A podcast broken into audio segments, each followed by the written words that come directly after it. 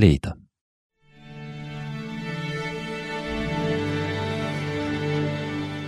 Привет, я Вика, и это нативный подкаст. Подкаст о языке музыки доступным языком слов. Мы переходим к следующей группе инструментов – деревянные духовые. В оркестре они сидят прямо перед дирижером. И, возможно, вы помните из предыдущих выпусков про оркестр, что именно их количество определяет состав оркестра – одинарный, двойной, тройной. Говорят, что деревянные духовые уступают струнным по разнообразию приемов игры. Но, думаю, наши выпуски об этих инструментах вам покажут, что и на них можно извлекать звуки самыми разными способами. И первый инструмент, с которым мы познакомимся поближе – флейта. Она издает в оркестре самые высокие звуки. И вы вряд ли спутаете его с каким-то другим духовым инструментом. Многие композиторы пользуются ее исполнительскими возможностями и активно дают ей солирующие партии. Про этот изящный инструмент с легким, порхающим тембром мы поговорим сегодня с моим гостем, студентом Московской государственной консерватории имени Чайковского Павлом Алексеевым.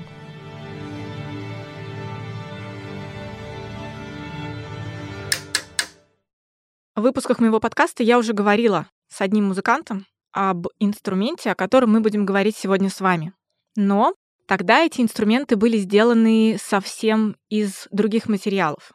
Сегодня мы говорим о флейте в симфоническом оркестре.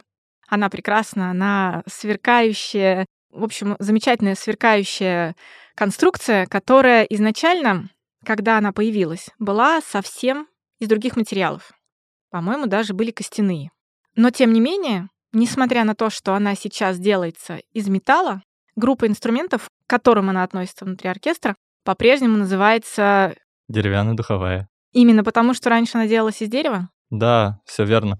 На первых этапах а, своего существования и развития все деревянно-духовые инструменты делались из дерева, и даже флейта. Но вот впоследствии, в 30-е годы 19 века, такой мастер, как Теобальд Бем, а, запатентовал а, современную флейту, которую мы знаем, и она тоже не сразу прижилась, и уже к 20 веку на ней начали активно играть, и впоследствии она вошла в симфонический оркестр.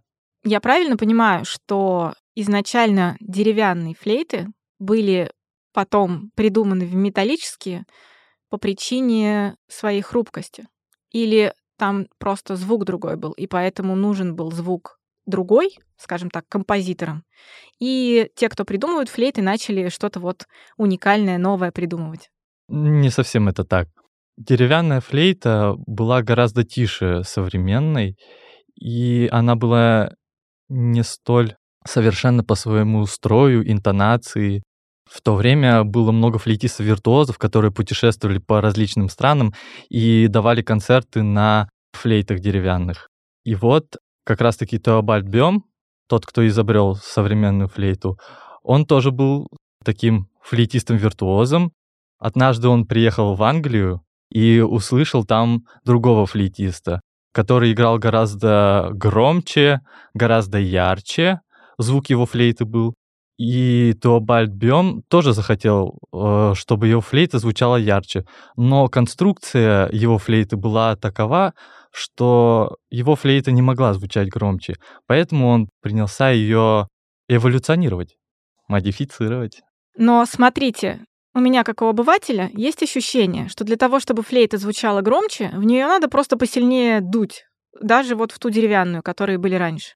Может быть, у конкурента вот этого биома просто легкие были посильнее?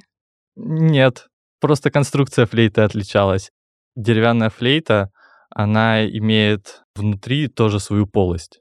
Полость флейты конкурента была гораздо больше, и звук был гораздо больше. И как бы биом не дул сильнее, его флейта не звучала бы громче. Поэтому он стал изучать акустику, э, начал подбирать различные металлы, модифицировать э, все возможно.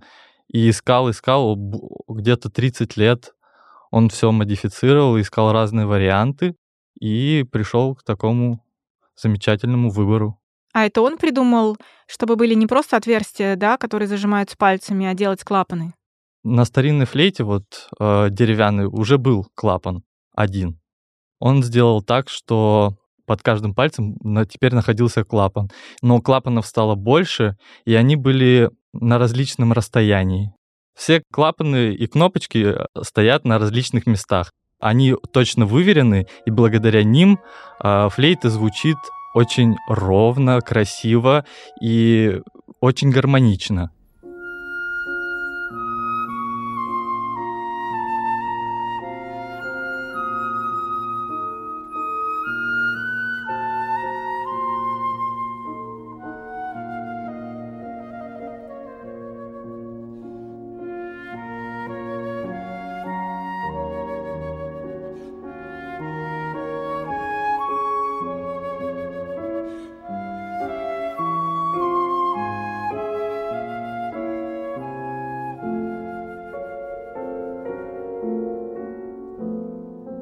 Флейту надо настраивать как струнные инструменты? Там есть какие-то рычажки, которые подтягиваются, за счет этого изменяется высота звука? Да, конечно.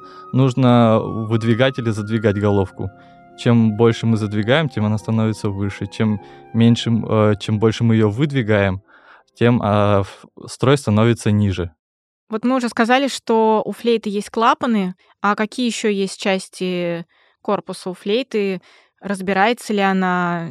Из чего она состоит? Флейта состоит из трех частей. Это головка, а, среднее колено и нижнее колено. И все это складывается в чехольчик, и флейта приобретает очень миниатюрные габариты, э, так что флейту очень удобно таскать с собой, куда бы ты ни ходил. А клапаны снимаются? Ну, вы можете, как э, человек, который много на этом инструменте играет и давно уже, вы можете ради интереса разобрать, убрать клапаны и потом назад собрать? Или они на... прикреплены к корпусу основательно, и это не разбирается? Конечно, это разбирается. Например, если какие-то части неисправны, то их можно спокойно заменить. И это может делать любой исполнитель, но флейта очень мягкий инструмент и поэтому лучше довериться профессионалу.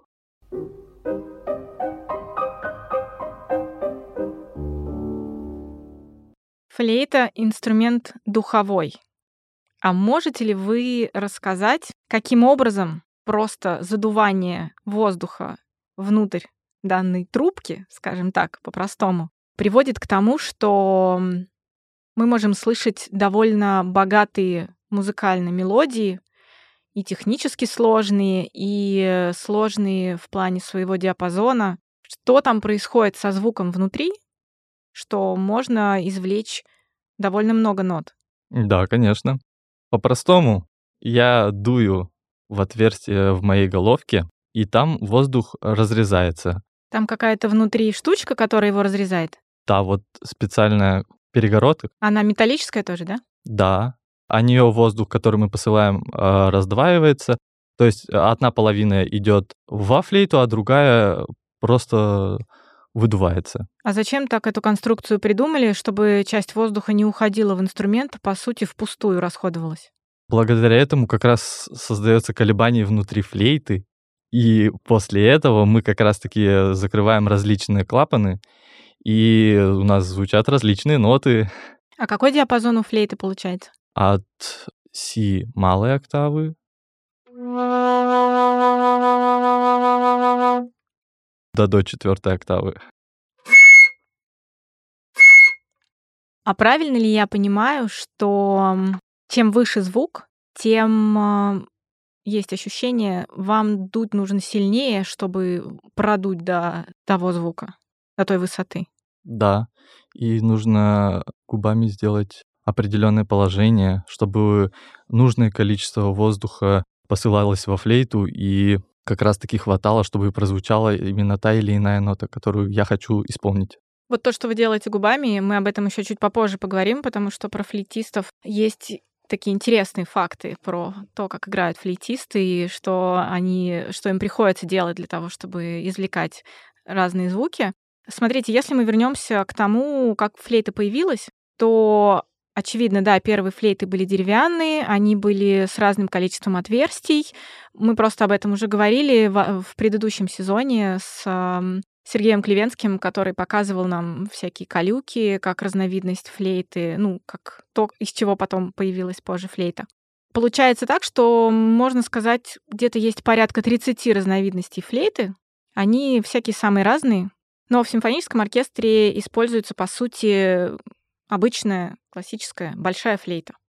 При этом есть основополагающая разница у всех этих флейт, у этого огромного количества.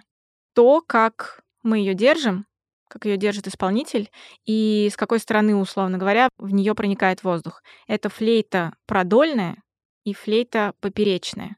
Можете рассказать, в чем у них разница? Да, конечно.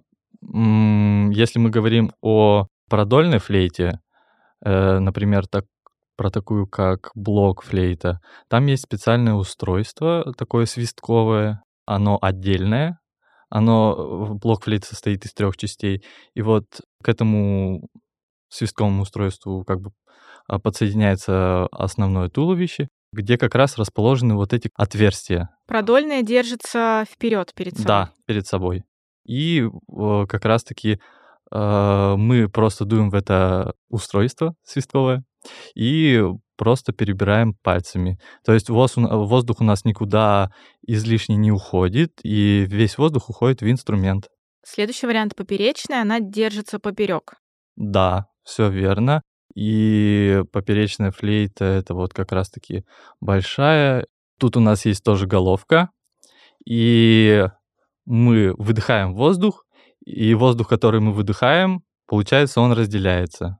Если говорить о ее родственниках, классическая, ну, та флейта, я ее называю классической просто потому, что если мы посмотрим на флейту на картинке, в большинстве случаев люди скажут, ну, вот она флейта. Ну, да. потому что она нам привычна, потому как она выглядит. У нее есть ее собратья, скажем так. Вы сказали, это есть блок флейта. Это, да. скажем так, младшая подруга нашей большой флейты. И мне кажется, или очень многие начинают с блокфлейты учиться в музыкальной школе, в принципе, работать вот с, со, своим, со своими духовыми возможностями. Или сразу флейту в школе дают? Нет, конечно же, начинают с блок-флейты, потому что а, блок-флейта маленькая, и дети, которые начинают играть, попросту не удержат вот эту поперечную флейту. Она для них тяжелая, и даже простоять с ней минуту это будет сущей пыткой для маленького ребенка. А с блокфлейты э, как раз-таки мы можем начать обучение, постепенно ставить дыхание, а, разрабатывать координацию движений пальцев, а, внимание, память.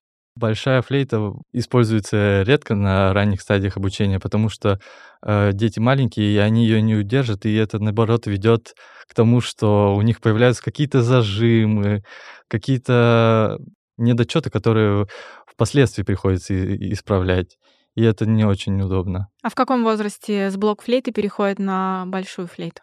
У всех по-разному. Это зависит от размера тела и рук э, человека или от веса? Да, зависит от того, как быстро ребенок растет. Есть еще такие флейты с изогнутыми головками, то есть они гораздо меньше, ребенку не приходится вытягиваться, чтобы держать. То есть длина рук тоже имеет значение? Да, это очень важный фактор. Тогда, может быть, э, если длина рук имеет значение, ребенку проще с блок флейты переходить на малую флейту, которая флейта пикала, она же покороче, вот тебе не надо сильно руки растягивать. Честно сказать, не видел такого примера еще ни разу в своей жизни, но хочу сказать, что мне кажется, больше флейта пикала — это как раз-таки э, малая сестра большой флейты, а блок флейты — это племянница. У пикала есть тоже много своих особенностей. То же самое вот как раз положение губ. Она тоже поперечная. Да, э, количество подаваемого воздуха. И мне кажется, все-таки а, будет удобнее переходить на большую флейту, потому что у флейты пикколо и отверстие для вдувания воздуха, оно гораздо меньше, и ребенку будет труднее гораздо. А на этой флейте будет гораздо удобнее начинать обучение и уже впоследствии продолжать обучение э, ребенок может на пикколо. Тем более репертуар для пикколо гораздо гораздо меньше, чем для большой флейты. И возможности большой флейты гораздо больше, больше возможностей пикколо.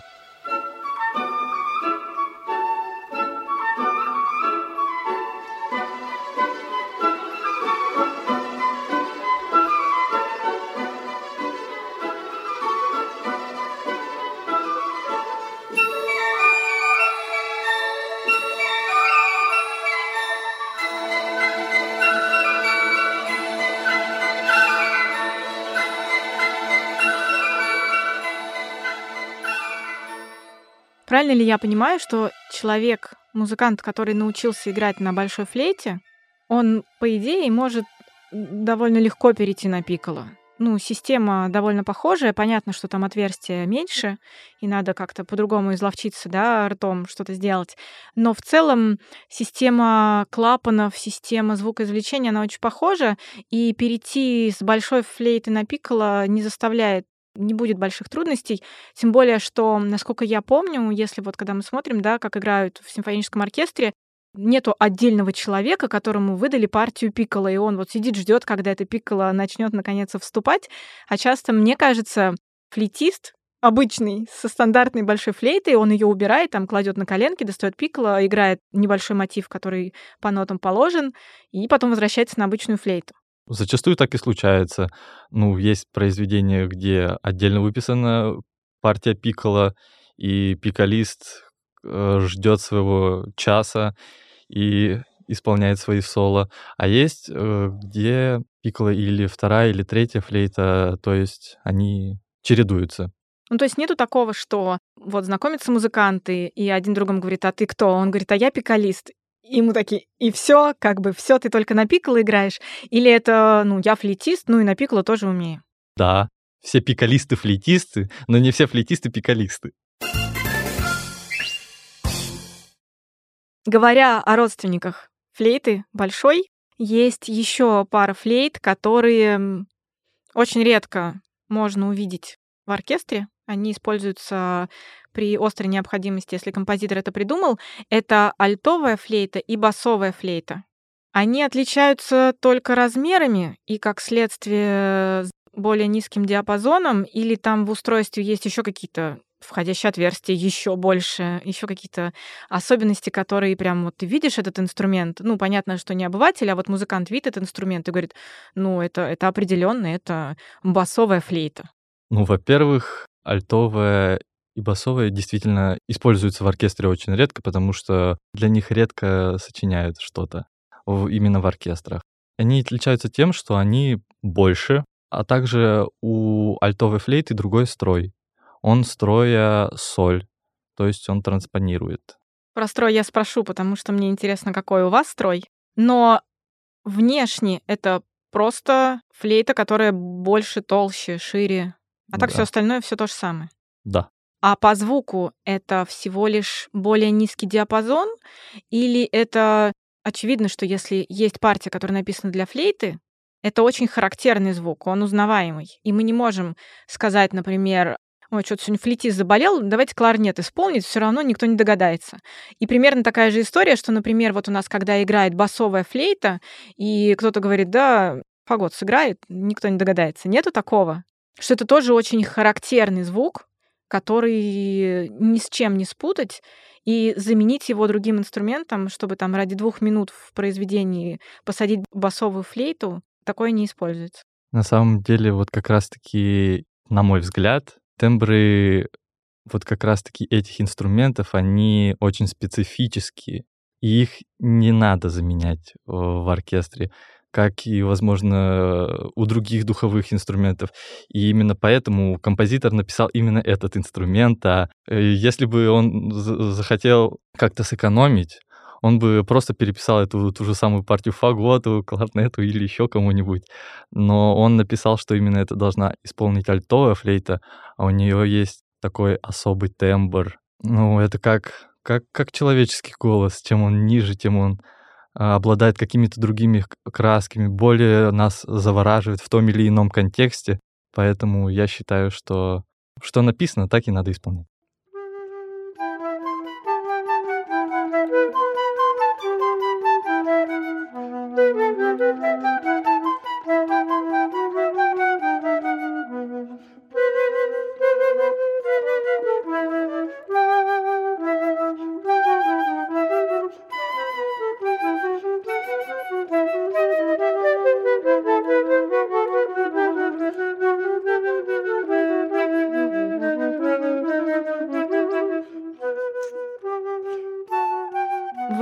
Сказали, что флейты отличаются тем, что им необходимо транспонировать то, что они видят на нотах, и то, что они исполняют по факту.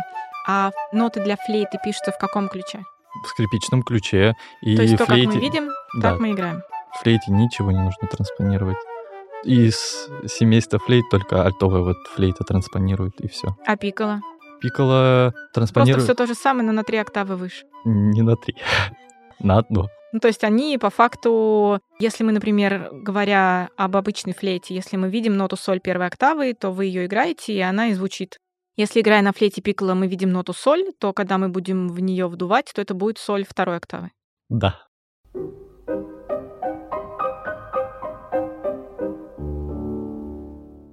Вы уже говорили, что когда музыкант играет на флейте, работа его духового аппарата, назовем это так, правильно это называется амбушюр, она непростая.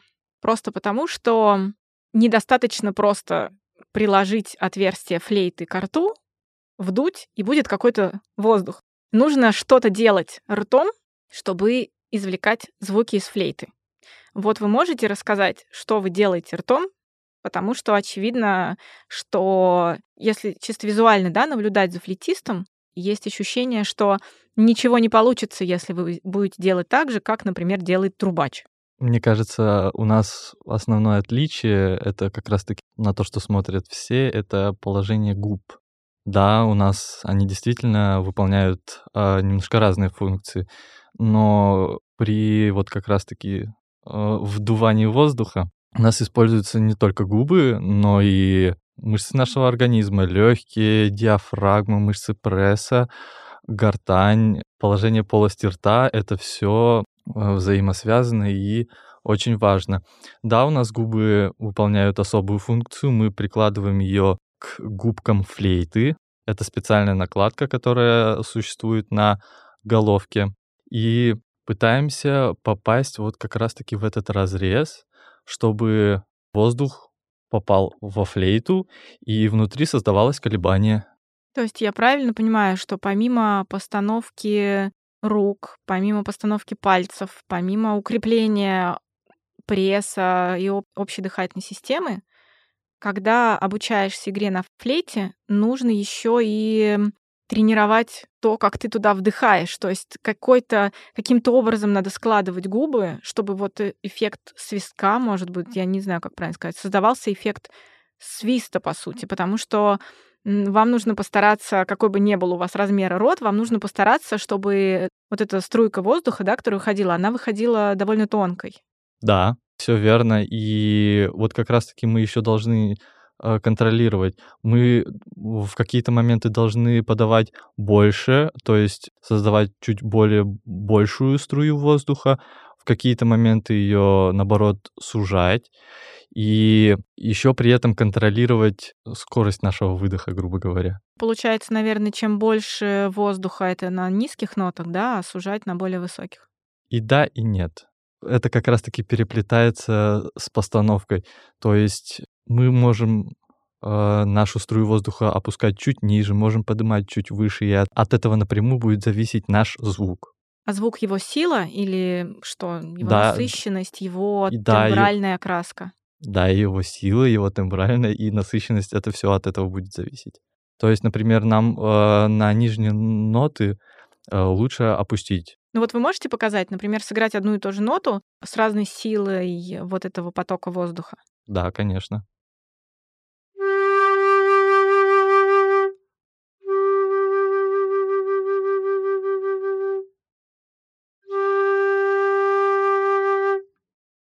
Если, в принципе, говорить о технике игры на флейте, мы можем делать разную окраску звука с помощью расширения или сужения потока воздуха. Что мы еще можем делать на флейте? Может быть, какие-то изобразительные приемы, может быть, какие-то разные по мелодике приемы. Давайте об этом поговорим. Флейта очень богата на различные техники исполнительства. И так как наши губы не прижаты плотно к нашей, так сказать, накладке на флейте, поэтому мы можем исполнять много дополнительных приемов. Мы можем, например, также исполнять битбокс на флейте, А давайте все показывать. конечно. Самое, самое простое, давайте покажем. Самое характерное для флейты — это просто мелодия, которую можно сыграть. Там тоже легато называется? Да.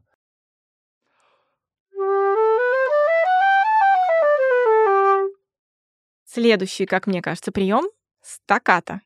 Есть такое? Есть такое. Сколько можно одновременно играть на флейте нот? Играть две. Как это выглядит?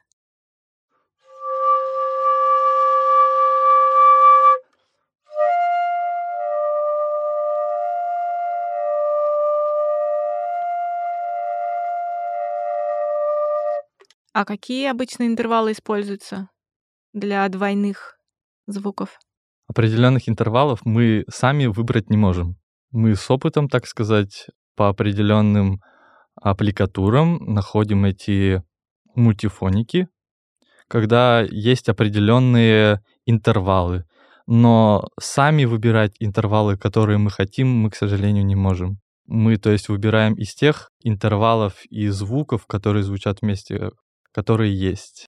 Вот представим, что композитор придумывает партию для флейты в произведении, и он понимает, ну, хочется верить, что он понимает, что вот, например, терцию сыграть можно, а, например, сексту уже сложно, потому что сложно технически зажать соответствующие клапаны, и поэтому, например, он это не использует, и лучше он ставит одну флейту на одной да, мелодии, а другую флейту через сексту, например. Лучше, чтобы в первом случае он флейту через терцию ставил, потому что, например, флейта может, э, допустим, вот эти же терции играть не по всему звукоряду, а всего лишь э, там есть... Точечно. Да, есть несколько аппликатур, и они, э, к сожалению, не связаны между собой. В приемах у духовиков, я знаю, есть такое, которое называется передувание. Можно ли на флейте играть октаву путем вот этого вот передувания, когда просто бурдоном, условно говоря, будет нижний звук, а основной будет верхний? Как это, например, используется у инструментов таких более народного характера? Я думаю, возможно, но это очень сложно, и придется изрядно попотеть. Вы сказали мультифоники. Это значит, когда мы играем несколько звуков одновременно. Да. Есть еще такой прием, называется фрулата. Есть такой.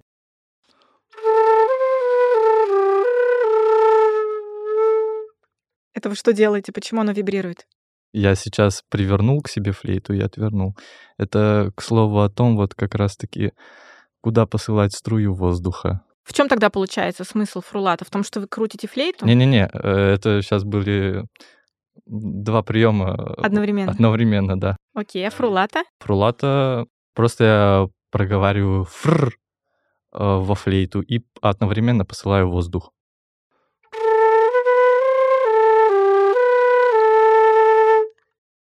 Следующий прием вы произнесите. Вислтон. Это? Я, я лише вспомню.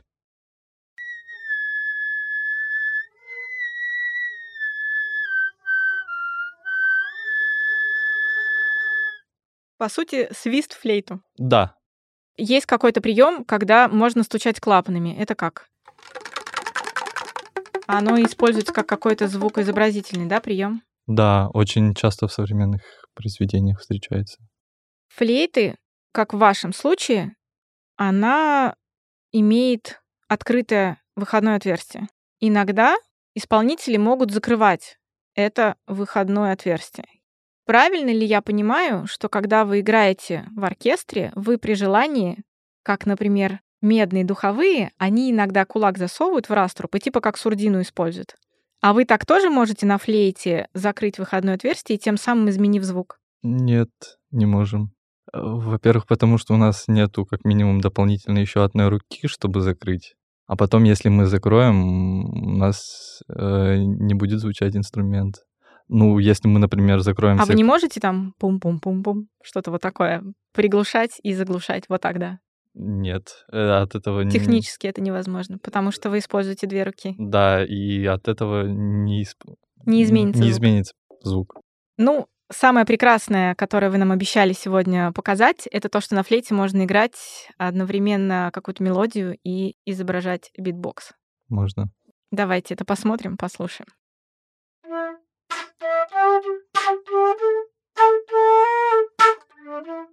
Thank you.